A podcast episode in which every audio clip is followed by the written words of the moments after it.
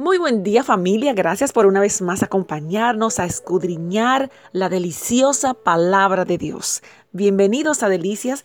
En esta oportunidad continuamos saboreando, escudriñando Isaías 53.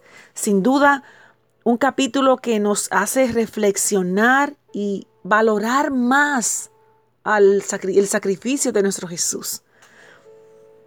Encontramos una línea que traza la historia del siervo de Jehová, desde su vida terrenal hasta la cruz, entonces hasta su aparición gloriosa.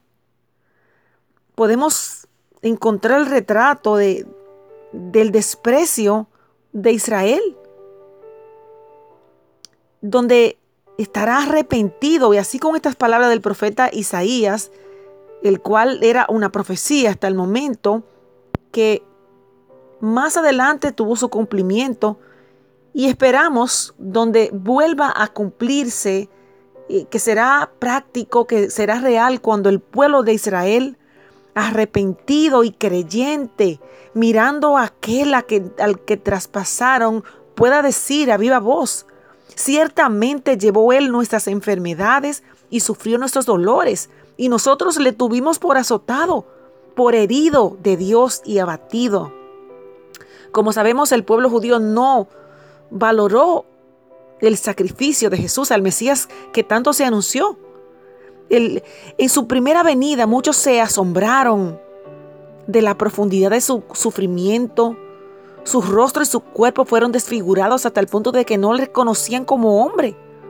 Pero cuando Él regrese, mis amados, cuando Jesucristo regrese, los hombres se asombrarán ante su gloriosa presencia. Los reyes y las naciones del mundo, los gentiles, dígase los que no son judíos también, se quedarán sin habla cuando vean su esplendor, el cual jamás habían oído. Entonces entenderán que el humilde hombre del Calvario, el Rey de Reyes y Señor de Señores, trajo mensaje de esperanza y muchos despreciaron.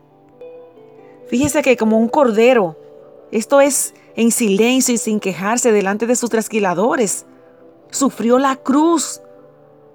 No tuvo un juicio justo.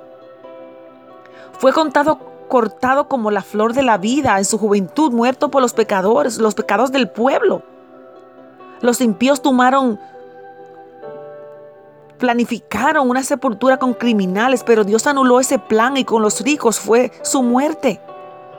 Con todo Jehová tuvo a bien quebrantarlo y sujetarlo a padecimientos por nuestros pecados. Pero se sacrificó como un, como un chivo expiatorio por el pecado de todo el mundo.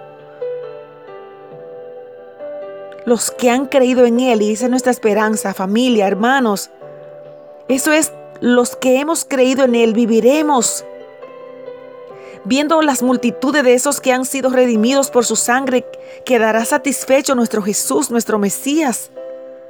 Y por su muerte y por su resurrección que puede considerar justo a los creyentes, justificados a través de su sangre.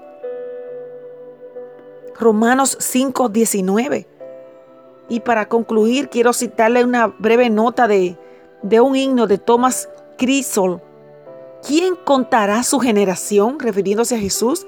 ¿Quién declarará los triunfos de su cruz? Miles muertos viven ya, muchos siguen en su grey.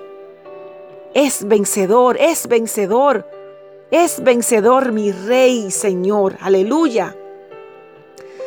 Bendecimos el nombre de Jesucristo por su misericordia y permitir que nuestros ojos sean abiertos y nuestros oídos entendidos a la voz, a su voz a su sacrificio por usted y por mí.